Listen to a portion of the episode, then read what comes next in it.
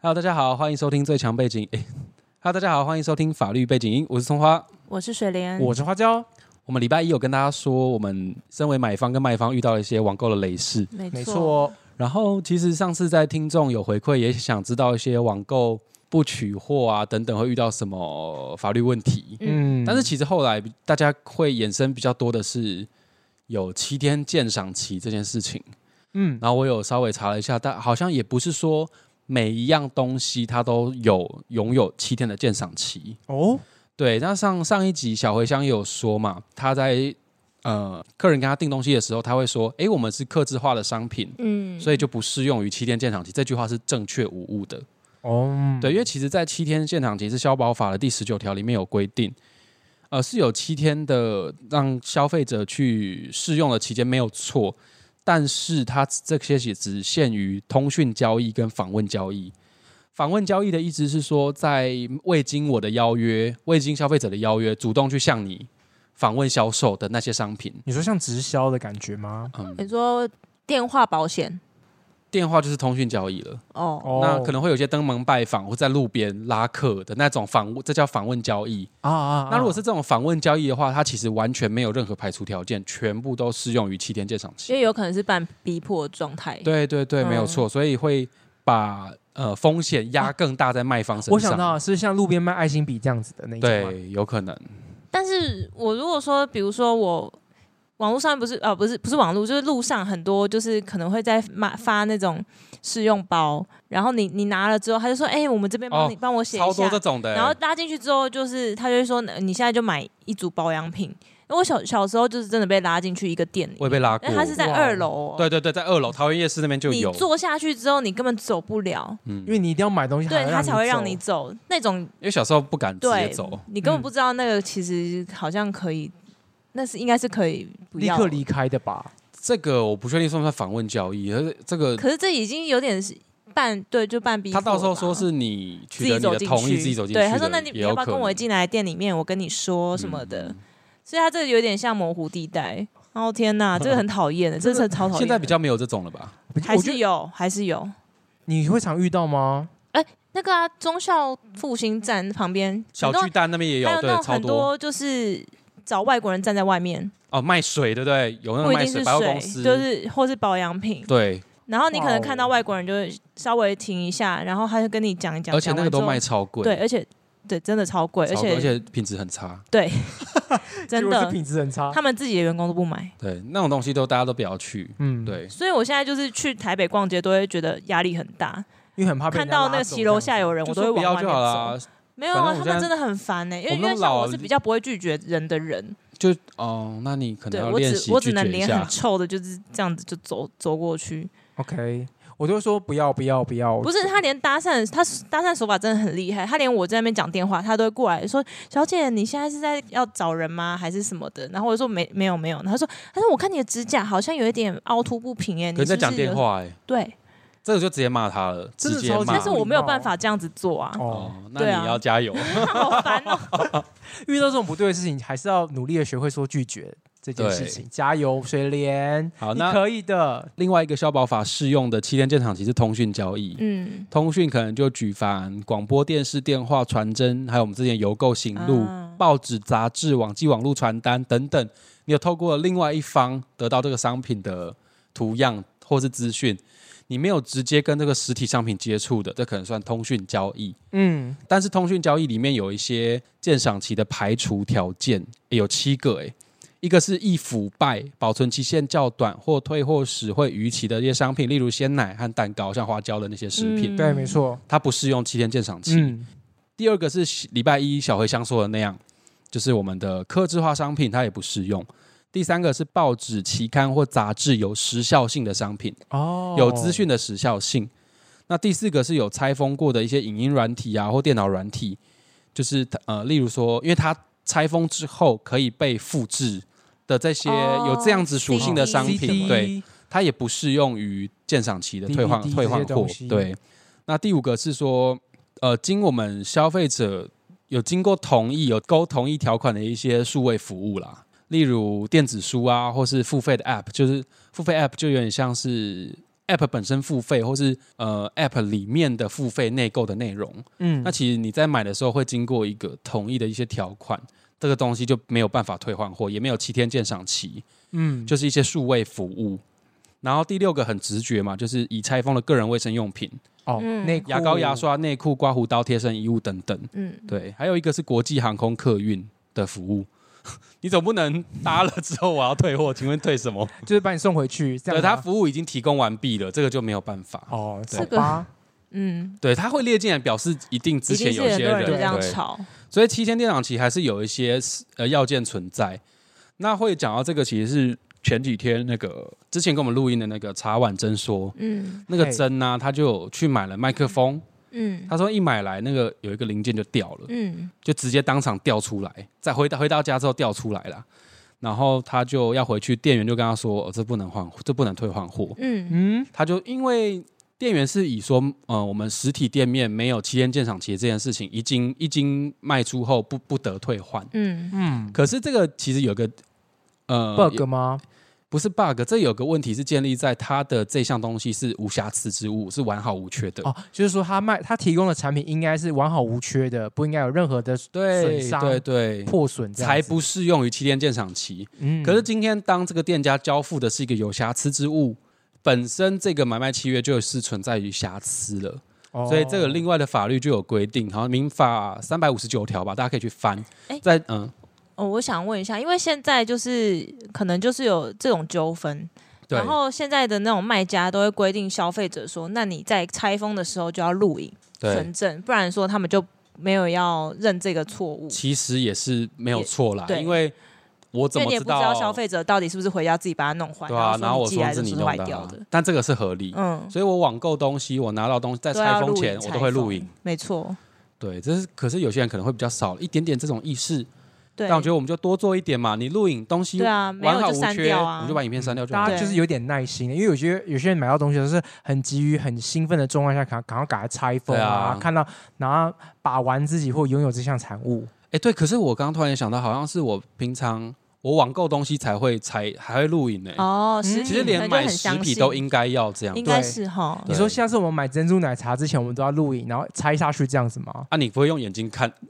哎，对哈，因为像你对啊刚刚说食品就没有办法七天鉴赏期，可是他如果是网购一来就是腐腐败的鲜奶的话，也没有办法嘛你说寄错的东西过来哦。之类的啊，或者是他就是坏掉的鲜奶，然后就也要也要录影就对了。哎可是我们怎么知道那些奶是对坏啊，你要的？喝了之后才知道嘛。嗯，对，这就是有一点模糊地带，还是要就这个很难很难界定，对不对？对啊，我觉觉得得这只能还就是自己看认厂的商啦。对，这只能自己认。然后你可以跟他 argue 一下，嗯那如果他不要的话，就没办法。就去找客诉的，其嗯实卖食品的厂商也都会很小心，他嗯们也不想要因为你一个、一个客人就失去广大的信誉，而且嗯嗯嗯其实食品就跟相较于其他的产品来说，不是那么高单价的物品，它其实再寄一个新的来给你，好像也比较 OK 一点。会比较符合利益成嗯本这样子。嗯，因哎为我想到那个 Costco 呢，之前那个比较扯哎、他他说有些人会恶意退货，嗯因为，他是无条件，你对什么东吃西一都让你口退，或吃一半，或是吃剩一个然后拿去对退。有些人对脸皮厚到这种程度，对，但他还是会让你退。我就觉那得，我就不知道他是基于什么原因，就是一种贪小便宜的心态啊不。是我说店家啦，基于店家相信消费者。哦，对，反结果反而对到在了台湾会被大家对拿啊来误用那。就是每每个国家风风土民情不一样。嗯对，可是像嗯我觉得，就算在任何地方，任、全球每个国家还是会有这样的人存在啦，不是只有台湾那人。就台湾特别多，台湾特真多的假的我啊觉得应该台湾是人吧很很喜欢钻漏洞啊，对，然后贪小便宜。哦。可是我听说美国也蛮多，就是他们，例如说，也他们也是流行退换货嘛。可是他们很常就是办完 party，然后标签也不拆，然后再退回去，也有这哦，种。是台湾是也是是这样啊，有台吗湾人也也有很多， 对啊，而且现在很多哇哦网购的商品其实也都会无条件退货。哇，那可能是我看的世界不够广哎、对不起各 位，应该是你运气比较好，没有遇过这种人。那就是我天生自带好运这样。嗯，像我刚刚提民法三百五十九条嘛，那是在交付有瑕疵之物的时候，可以拒绝履行，呃，可以解除你们的买卖契约。但是卖家这边当然也可以用三百五十六条去抗辩说，哎，你这个有瑕疵之物，那它到底符合哪些要件？你有没有在立即当下马上去确认这件事情？所以才会说我们要录影。有些那万一没有的证据，话，我就用三百五十条、三百五十六来回你说，哎、你这个可能是已经过了一定的时间啊，什么等等的。那所以就会有一些举证的问题嘛。我们也，我记得我们在法律背景里面也时常的在说证据、证据的重要性。嗯其，实真的就是保护自己。录音、对录影或者是拍照存证都是最棒的。对对对，拍照可能还会说你是修图什么的，我们买就东西就是录影，嗯，录嗯影最好了。真的嗯啊，可是其实还有听众上次有问那个啦，有问题是吗？啊！说到这个录影这件事情，就之前那个什么，哦，我记得新闻有提到，OK 便利商店有些员工恶意把就是民众的东西，然后丢啊、摔啊，然后放到那个厕所。啊，为什么要这样？就我也不懂为什么，好好像就像是好前阵玩子可能也是货比较多，他们就觉得太烦快了，然后气死就是哦没有，泄愤就对对了。对对，哦可能就是啊对东西真的乱丢，嗯然后可能消费者收到就是一个坏掉的东西。对，所以那时候那时候也有人建议说，如果你去超商取货的时候，你当下就要开始录影了，就发或者拍照说，哎、你拿取到的货的样子是这个样子，呃因为有有时候就是很麻烦，就到底我们到底你是说寄的人、呃卖家？卖家可能也要录影我拍觉照，得卖家在包装的时候也要就拍要照，拍照对你然这个后讲的问题应该是这然后个。买家在超商取货的时候也要拍照，说：“哎、我我超商在取货的时候原本就长这样，并不是我回到家之后摔烂成这样子的。”然后摔烂才打开。对，所以就真的很多，我我觉得这样就是子，这个其实又有一点太麻烦了啦，就对啊等于你是你打开那个取货柜，你就要开始录影了，然后自己一一路录对回家到拆我觉得封不是哎、反正他就是他没有拆封，那就是他拿到的样子啊。我觉得他不用从那个就是这算一个模糊的地带，对，嗯，有一点嗯模糊。这可能就是卖家要负担的可能对，风险。嗯对对对对那遇到这些问题的话，可能去求助消保官吧，嗯，都是真的求只能求助他们了。对，你去求助消保官。当当然，我们能提供的证据越多，所以我们能够保障自身的权益，就越有可能去顾及。嗯，对嗯然后还有一个问题，听众那时候想要知道的是，如果我网购不取货的话，有没有一些法律上面的责任？ 听起来是他很常不取货吗？不可能这样 diss 他吧？对，但是不取货这件事情，好像是我查到的结果是，假如果你是恶意做这件事情的话，可能会有刑事上面的责任。 哦，你说我订很多同我样的恶意东不西取货，让它被退回去，所以让那个卖家去损失他的运费。 ，OK，那假设我是恶意使用这种行为的话，可能会触犯刑法三百五十五条的间接毁损罪。已经到刑法了哦。对对对，如果你是恶意啦，哦，但那是这你个怎就么要知道去对啊，对这个就比较困难，就要去看说我到底是我的动机是什么，怎么会做这件事情。嗯有如果为了让同业损失运费，去多次的下标啊，然后下标之后我就不取货，就让他损失那一大量的运费之类的。但是这个就我是觉得比较难去认定啊。，对啊，嗯，这个好像真的很难举证诶。刚刚那样讲，就其实这种东西因为太名声太小了，所以很难去真的去认定那个买受人当初的买受本意是什么。嗯，可是说不定侦查机关他们有自己的方法可以去查 IP 什么的判别你的这件事情是是否为恶意啦。嗯对，但可可能就是看看真你的食行物为啊之类食的，物可能要上比面较会遇到大的条才会对，所以其实很多东西我们只能自己吃下来，嗯才会才会才会说是这样，会自己吃下来。对，因为其实有时候有些人恶作剧，用别人名义帮忙订餐啊什么的，可是对啊哦，对，之前很流之前很常发生，就是那种订好几百杯对，可是这他可是他这个的目的是嗯好几百倍，那是另外一个。我刚刚说的是哦，恶作剧，帮嗯用他的名义去订餐，然后寄到他家，可他根本就不知道这件事情。可这件事情可能在法院的认定，可能这是恶作剧。嗯就是订的人并不是故意要店家，我要害店家有所损损失，失对，就是这一段的主观认定必须成立，才会有一些刑事责任。那当然，没有刑事责任的话，还是会有民事责任的啦。民事责任除了我刚刚前面讲的那个消保法第十九条的七日鉴赏期之外，还会有一些啊、呃你没去取货，会有一些民事的损害赔偿。嘿，对，因为假设你今天七天后你不去取货的话，你就要负起一个叫做迟延的责任，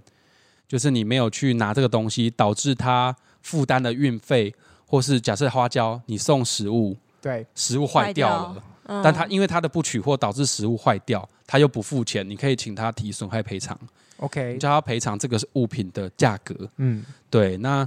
假设买方对他他在期限过后不取货的话，卖方也可以解除契约。那解除契约就是把钱还你，然后把钱还他，他东西还你。那嗯中间损失的钱的话，就是看谁违约谁要负担。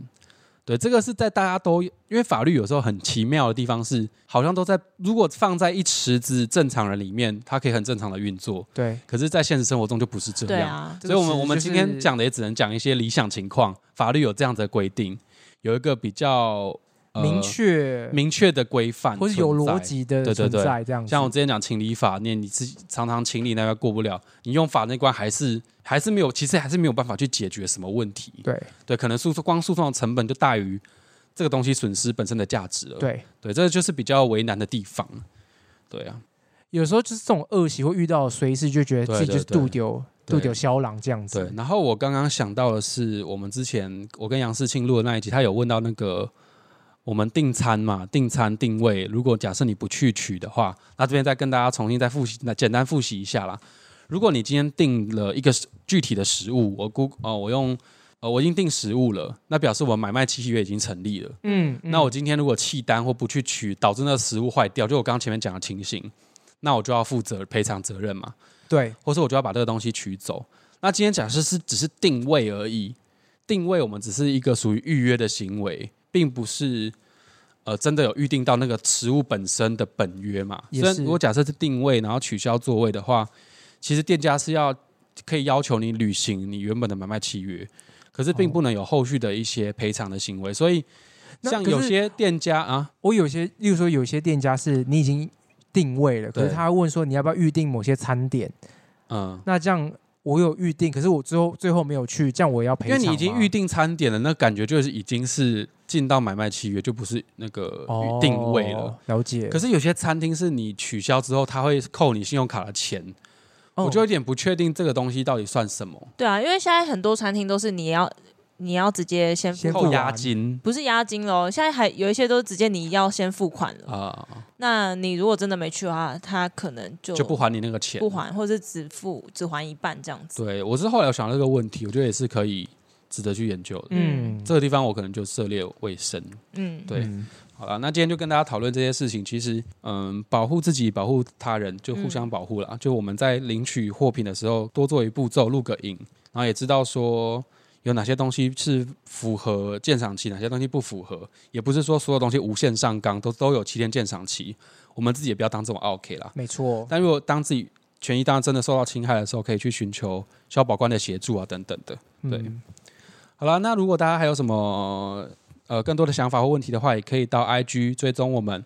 最强背景音，或是去 Apple Podcast 给我们五星的评价，还有我们很多平台，嗯，例对，如 Mixer Box 啊、First Story 等等，都可以给我们评价和留言。嗯，好了，那我们法律背景音也是希望能够渐渐出呃去结合一些生活和法律一些常识跟知识，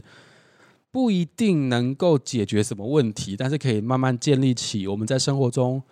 遇到事情的话，可以用什么比较有保障的方式来寻求救助。嗯，就算你没有遇到这些事情，你也可以当做是个知识性的补充啦。对对对对对，但可能因